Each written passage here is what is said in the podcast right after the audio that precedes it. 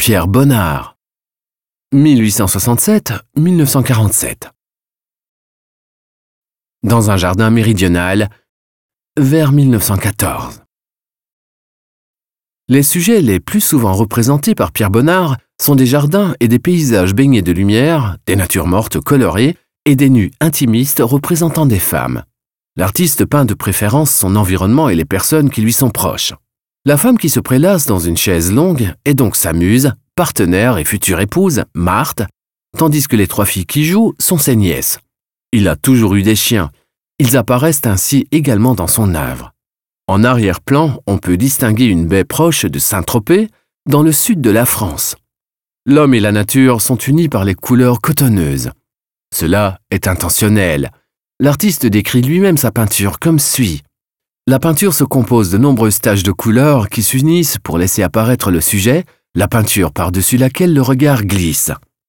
Hormis l'application impressionniste des couleurs et des contours flous, on retrouve des éléments typiques de Bonnard, comme les tons de couleur, la lumière scintillante et l'angle de vue inhabituel. L'angle de vue rend les formes difficiles à cerner à première vue.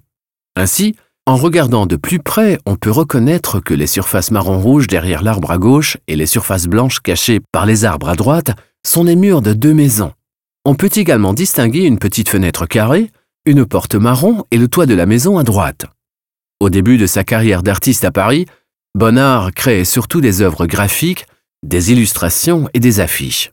À partir du XXe siècle, il se consacra de plus en plus à la peinture. Dès ses premiers voyages dans le sud de la France à partir de 1910, les couleurs de ses tableaux deviennent plus fortes et plus lumineuses.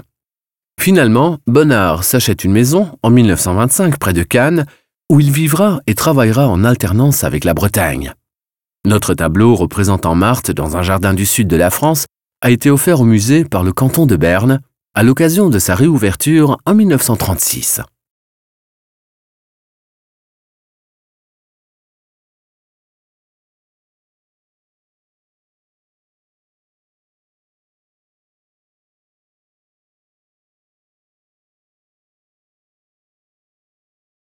Visitez le musée des beaux-arts de Berne et voyez les œuvres originales et téléchargez l'application gratuite Museum Bern dans le App Store.